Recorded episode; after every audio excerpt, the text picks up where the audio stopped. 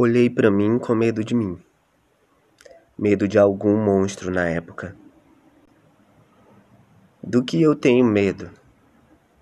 O que me causou tanto medo? Eu tenho medo de virar o monstro. Eu era o meu próprio medo. Ninguém precisou me espantar. Eu nasci kármico.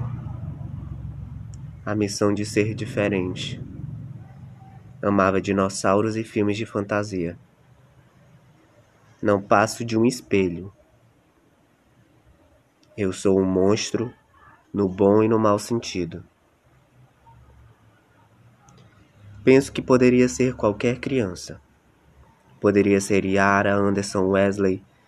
Sou apenas uma criança com dores. Todas as crianças têm dores. Eu fui somente aquela criança. Eu queria ser mais de uma criança, mas só pude ser uma, só pude ser eu. Mesmo assim, queria ser. Queria ser o que faltava. Queria poder poudar o monstro. Passava o tempo todo inventando histórias, personagens para os brinquedos. Entre os brinquedos eu era todo mundo, e o sexo existia e não existia. Nenhuma outra criança podia me entender. Eu brincava sozinho e me perguntava por que eu não nasci outra pessoa. As formas arredondadas que tinham relação com a água, a água nos meus olhos, redondos um olho parece perspicaz, o outro parece assustado. Quero explicar as coisas. Eu lembro que tinha um sinal no meu olho. Para onde ele foi? Não há mais símbolos. O símbolo, sem mensagem, a água levou. No que entendi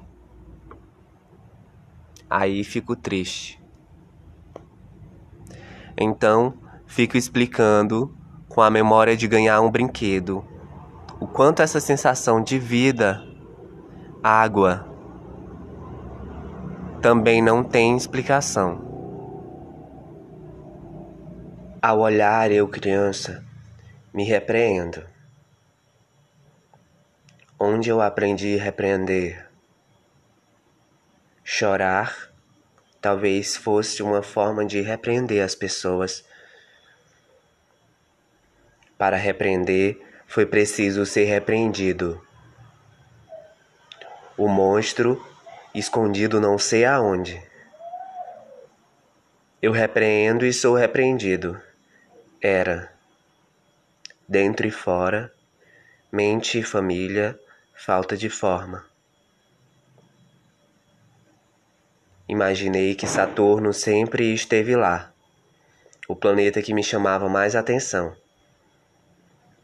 Estou olhando para cima e Saturno não me olha de volta. Eu repreendo até o eu do futuro e percebo que sempre tento explicar as curiosidades sobre as estrelas, sobre Deus eu queria que as coisas fizessem sentido e tentava sair do tédio inventando coisas.